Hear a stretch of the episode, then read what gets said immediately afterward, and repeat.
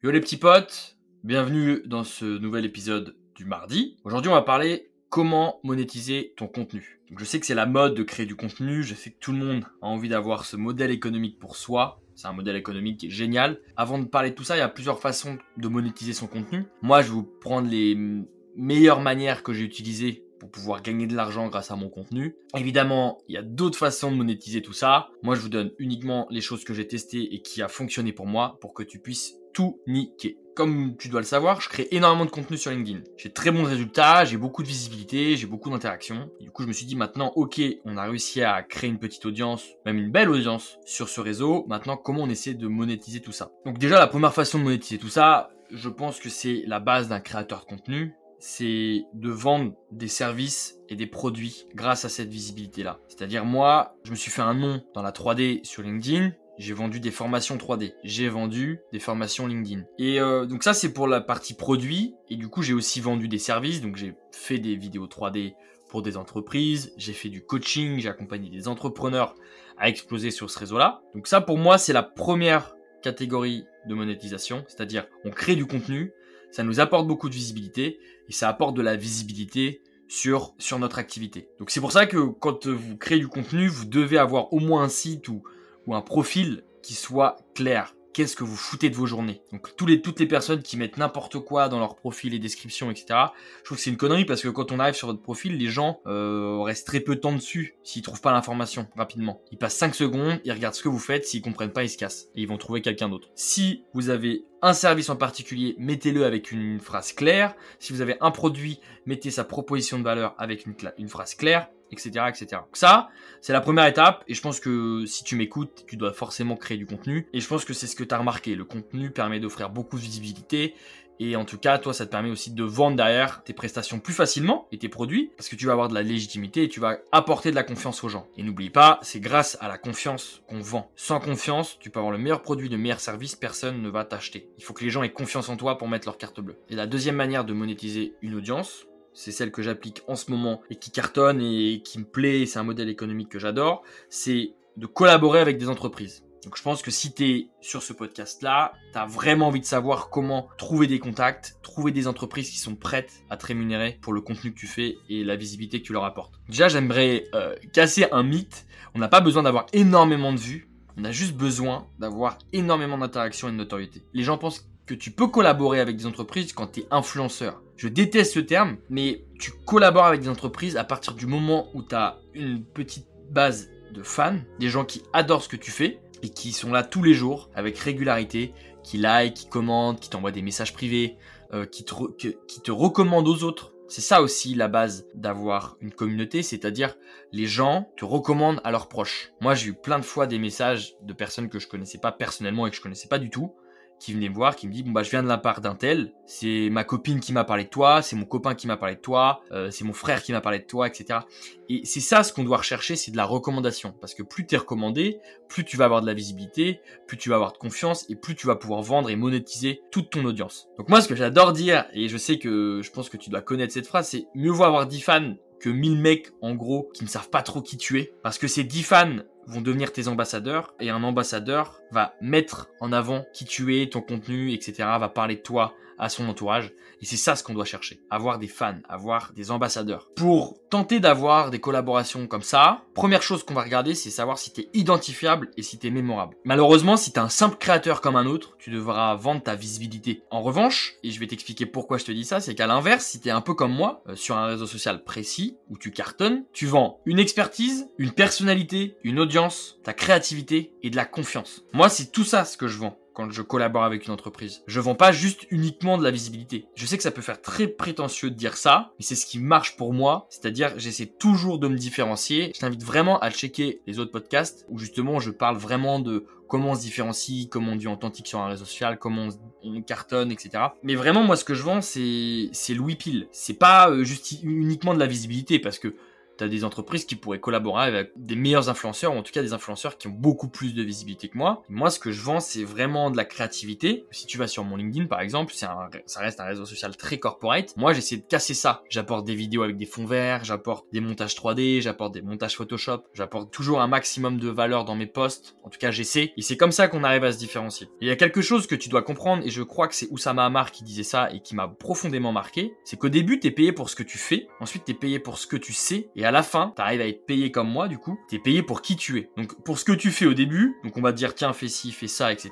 Donc ça, généralement, c'est quand on sort d'école, t'as toujours un, patron qui va te dire de, qui va te dire quoi faire, donc t'es payé pour ce que tu fais. Ensuite, tu vas être payé pour ce que tu sais. Donc ça, c'est quand t'as acquis plusieurs compétences, que tu as une certaine légitimité, etc. à te vendre. Donc là, les gens vont te payer pour ce que tu sais. Eux, ils n'ont pas ce savoir, toi tu l'as, et du coup, ils vont te payer pour ton savoir. Et ensuite, à la fin, tu vas être payé pour qui tu es. Donc moi, du coup, on paye pas forcément pour mon savoir, on paye juste pour qui je suis, donc ma personnalité, euh, mon audience, ma visibilité, etc. C'est un tout. Alors j'insiste, hein, parce que je sais que ça peut faire vraiment connard de dire ça, mais je peux vous assurer que c'est la réalité. Et au lieu d'étaler mes succès ou, ce que vous voulez, je, veux vraiment vous aider à être payé pour qui vous êtes. C'est incroyable d'avoir comme sensation d'être payé pour qui tu es. Et d'ailleurs, j'ai eu des contrats peut-être moins élevés que des contrats par exemple en 3D où j'étais payé du coup pour ce que je savais faire. Là, je suis peut-être sûrement moins payé quand on me paye pour qui je suis. Par contre, c'est tellement plus gratifiant. Vous vous levez matin, vous avez vraiment une sensation d'indépendance.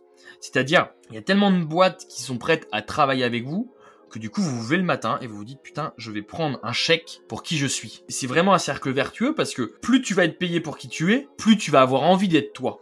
Et plus tu vas avoir envie d'être toi, plus tu vas, plus tu vas séduire des gens. Parce que je pense qu'on vous l'a sûrement dit, mais c'est vraiment l'authenticité qui fait vendre sur les réseaux sociaux. On en a marre des gens fake. Là, il y a les influenceurs à Dubaï qui sont en train de prendre cher. Et c'est ça qui est cool. C'est que nous, on veut de l'authenticité, on veut des gens qui ont du talent, qui se donnent du mal pour apporter de la, valeur aux gens. On veut pas des espèces de connards, euh, excusez-moi du terme, qui vendent du vent, qui vendent des produits de dropshipping, qui mettent en avant des marques douteuses. On veut des vrais créateurs de contenu. Et c'est ça ce que je veux t'apporter dans cet épisode. Donc pour être payé, et ça j'adore ce sujet, mais pour être payé pour qui tu es, va forcément t'apporter un truc en plus. Et ça, c'est faut que tu fasses un minimum d'introspection, de te dire, ok, dans quel domaine je suis bon, dans quel domaine je suis moins bon.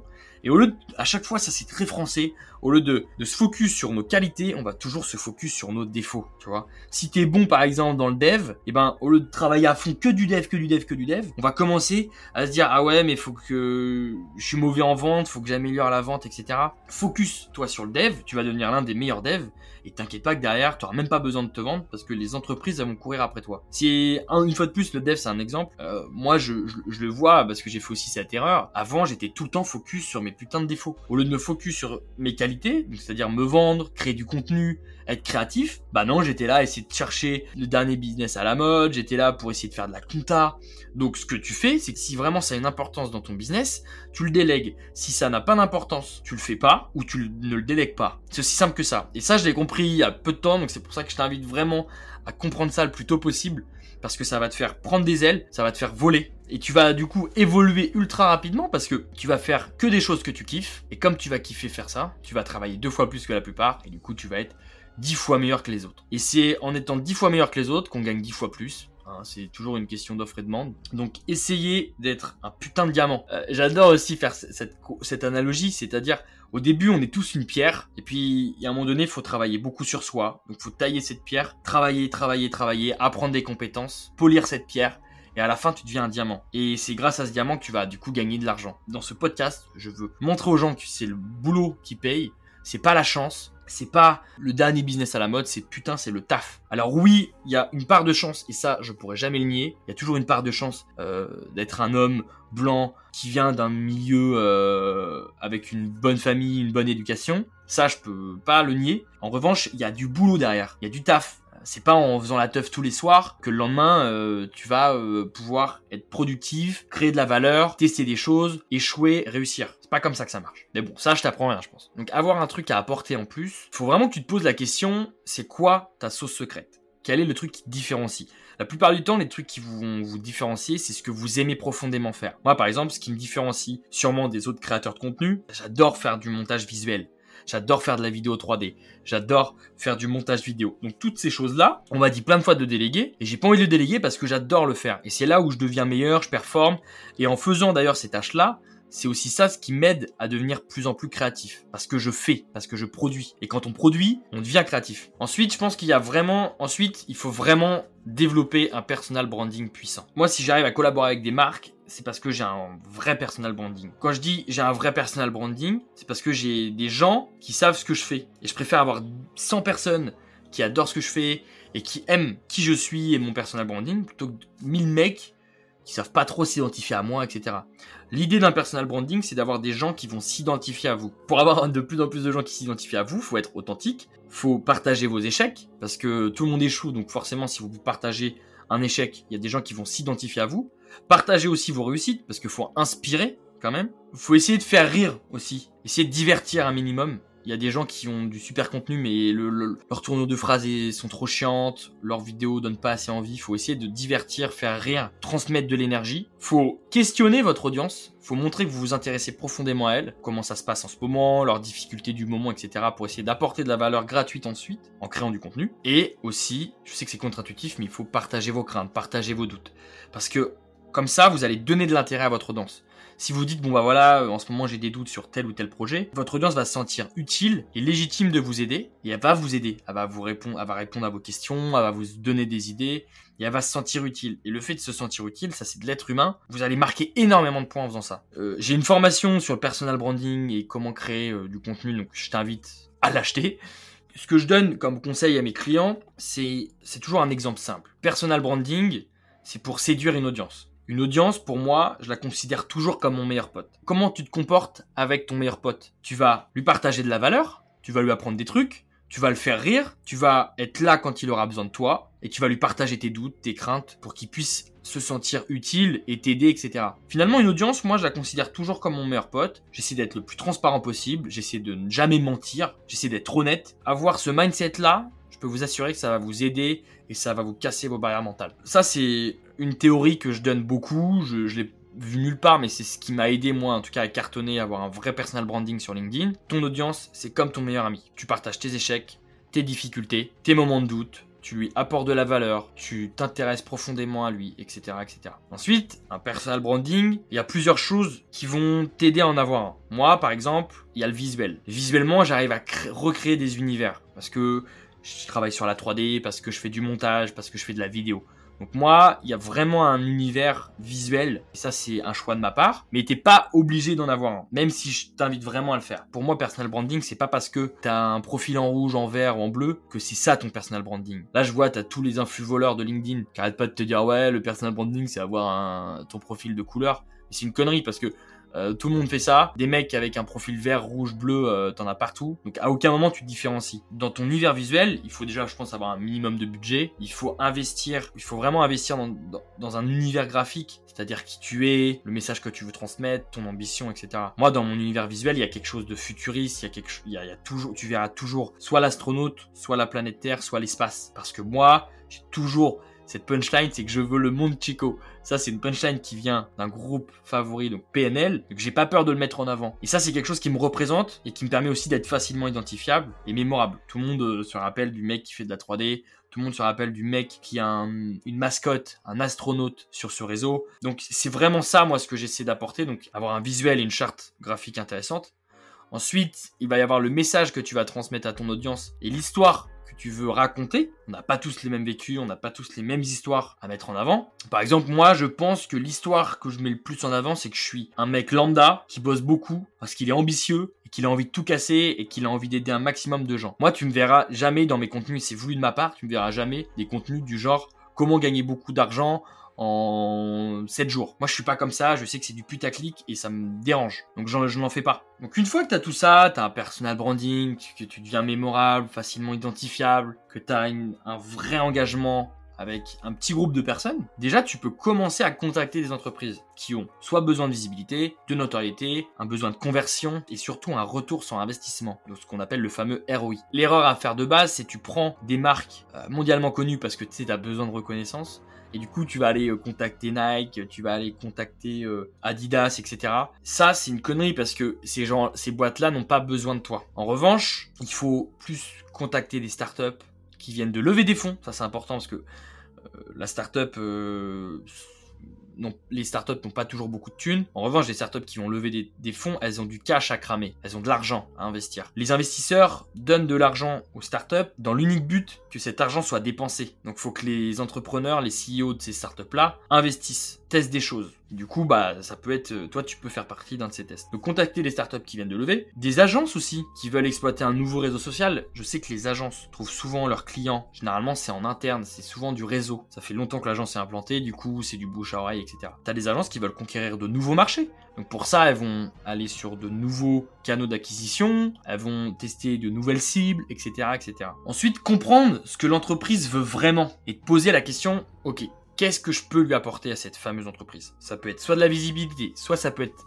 t'es comme moi, de la créativité, euh, du contenu qui soit fun, qui soit facilement identifiable et mémorable. Donc c'est vraiment ça, moi je peux pas faire ce travail à ta place, faut que tu sois le plus honnête possible, c'est ok, qu'est-ce que je peux apporter à cette putain d'entreprise? Ensuite, tu vas essayer de chercher un vrai business. Le business, excusez-moi de vous le rappeler, mais c'est du win-win. Si toi tu prends un chécos et que l'entreprise ne voit pas trop de différence après ta collab, c'est que tu as des choses à améliorer. C'est pas grave. Moi par exemple, j'ai fait une collab qui n'a pas fonctionné. On a testé trois mois, on a eu euh, zéro en retour sur investissement. Et pourquoi? Parce que bah, on apprend de nos erreurs. Sûrement parce que le produit euh, au début que je mettais en avant était sûrement peut-être trop cher. J'avais pas forcément la bonne audience. Et c'est facile de comprendre pourquoi ça n'a pas marché. Tu vas avoir des résultats, tu analyses. J'avais fait beaucoup de vues, j'avais fait euh, peut-être par mois, je fais à peu près 400 000, 400 000 vues en moyenne. Donc si sur 400 000 vues, t'as même pas un, deux ou trois clients qui achètent, c'est qu'il y a un problème en termes de positionnement, en termes de d'offres, en termes de messages, peut-être qu'on n'a pas fait un message assez clair, etc., etc. Donc ça, c'est à toi après de retravailler et de travailler aussi avec l'entreprise. Et logiquement, l'entreprise, son rôle, c'est pas de t'engueuler, parce que si tu montres que tu t'es donné à fond, que tu as apporté de la visibilité,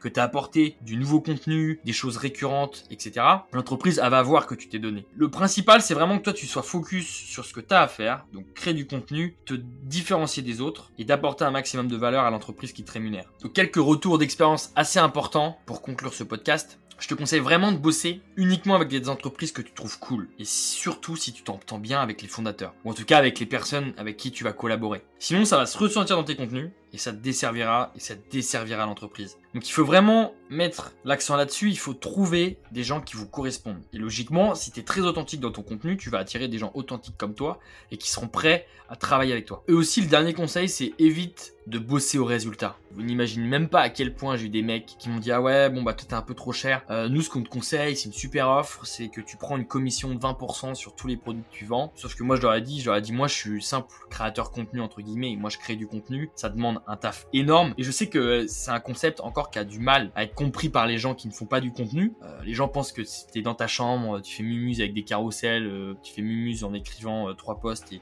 voilà. En réalité, il y a une vraie phase de réflexion. Et je dis pas ça pour mettre en avant ou pour mettre en avant ce métier. Je dis ça parce que c'est la réalité. Si c'était le contraire, je vous dirais, les gars, c'est bidon. On gagne du fric en foutant rien. Mais sauf que c'est pas ça la réalité. La réalité, il y a toujours une démarche de créativité, d'inspiration, de regarder ce que les autres font. Ok, eux ils font comme ça, comment moi j'essaie de me différencier? Tiens, ça, ça marche pas, donc ok, je vais tester ça. Donc il y a vraiment un vrai travail. Euh, ça demande aussi de la régularité. Généralement, quand on a une audience, c'est qu'on a créé du contenu tous les jours pendant X mois, X années, etc. Donc il y a vraiment un vrai travail en amont, et ça, moi, c'est ce que j'essaie de faire comprendre. Je leur dis, moi, mon job, c'est de créer du contenu et de t'apporter un maximum de valeur, donc avec de la notoriété, de la visibilité, de la créativité. En revanche, à aucun moment, moi, je dois être ligoté. Et, si ton produit il marche pas, si ton service il est pas ouf, si ton site il est pas assez optimisé, si t'as pas la bonne offre, si t'as pas la bonne audience, etc. Moi, ça, je peux pas le deviner. Et c'est pas non plus mon taf. Parce que si ça marche pas, t'auras quand même bossé. Donc ça veut dire que si ça marche pas et que t'es rémunéré au résultat, ça veut dire que t'auras bossé pour zéro. Et ça, tu peux pas te le permettre. En tant qu'entrepreneur, on peut pas se permettre de bosser pour zéro. On peut se permettre de bosser pour zéro uniquement si c'est pour ses propres projets et qu'on a envie de tester de nouvelles choses.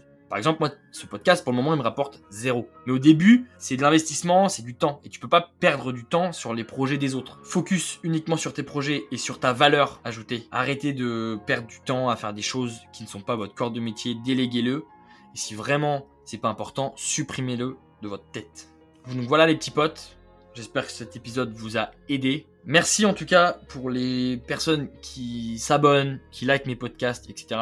Ça m'aide profondément parce qu'un contenu par jour et faire un contenu travaillé par jour, ça demande énormément d'énergie et d'investissement. Mais c'est que du kiff, donc je continuerai coûte que coûte. N'hésitez pas à me lâcher un petit like, à vous abonner, à parler du podcast, ça me ferait vraiment plaisir. Grosse force et je vous dis à très bientôt.